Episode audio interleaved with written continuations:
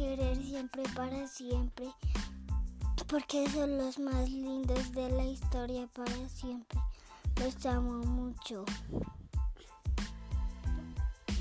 ¿Quieres decir algo? Sí. ¿Qué quieres decir? Pepe, mm, mami, papi, mm, mm, tate, mami, tate, tate. ¿Ya? Sí.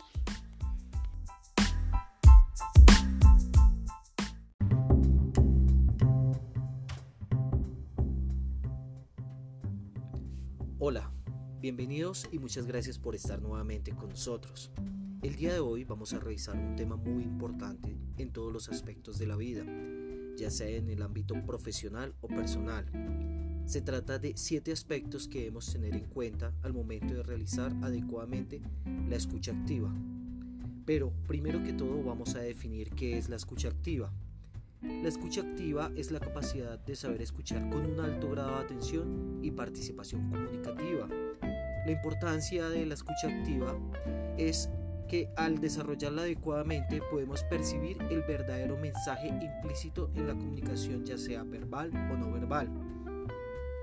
Los beneficios de la, escucha activa es que limita los errores, potencializa la productividad y aumenta la confianza con nuestros compañeros, nuestros amigos, nuestros familiares, nuestra pareja y nuestros hijos.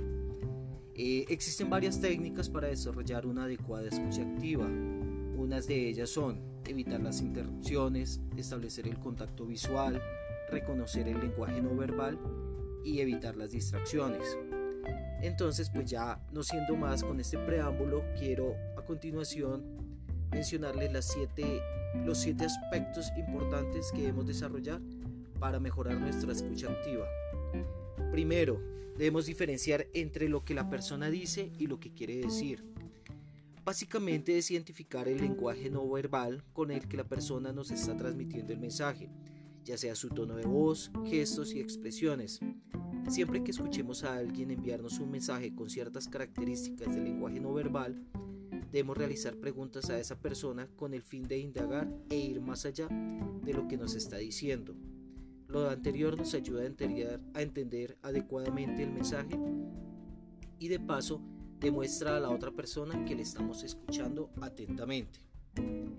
El segundo aspecto que les quiero compartir es la mirada. Siempre que una persona nos esté hablando, debemos mirar a los ojos a esa persona con el fin de enviar el mensaje estamos 100% atentos a lo que nos está diciendo.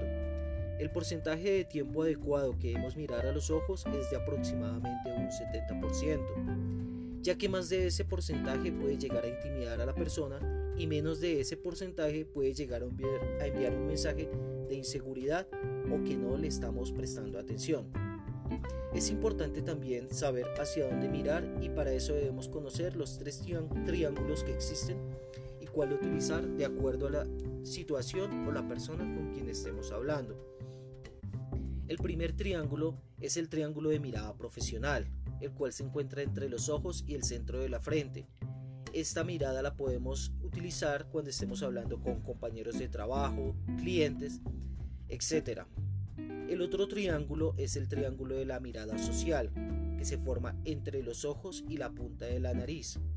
Este lo podemos utilizar para hablar con amigos, personas de confianza y familia. Y el tercer y último triángulo es el triángulo de la mirada íntima. Se encuentra ubicado entre los ojos y los labios. Este lo podemos utilizar ya cuando estemos hablando con la pareja o con nuestros hijos. También debemos ser muy cuidadosos de utilizar la mirada adecuada con la persona correcta ya que no podemos realizar una mirada íntima con una persona que no tenemos confianza o apenas estamos conociendo. Podría llegar a intimidar o enviar un mensaje equívoco. El tercer aspecto que vamos a revisar es el de dejarse llevar por las interrupciones. Uno de los errores más comunes que cometemos al momento que estamos escuchando a alguien es que nos dejamos distraer por las interrupciones, como por ejemplo el WhatsApp algún lugar por el que vayamos pasando al momento de la conversación o alguna canción que estemos escuchando. Debemos ser capaces de renunciar a lo repentino y enfocarnos a la conversación que estamos teniendo, con el fin de evitar el, enviar el mensaje de que no estamos prestando atención. El cuarto aspecto es emitir señales verbales y no verbales de que estamos escuchando. Cuando una persona nos esté hablando, debemos emitir señales que estamos completamente atentos a lo que nos está diciendo. Lo anterior lo podemos lograr a través del lenguaje verbal y no verbal. Un ejemplo de señal verbal de que estamos atentos a la conversación puede ser eh, ajá, claro, por supuesto, etc. Y un ejemplo muy potente de señal no verbal puede ser asentir con la cabeza. Estas señales no se pueden emitir muchas veces o podría, podríamos parecer pedantes o que estamos de afán o estamos de desagrado con lo que nos están diciendo.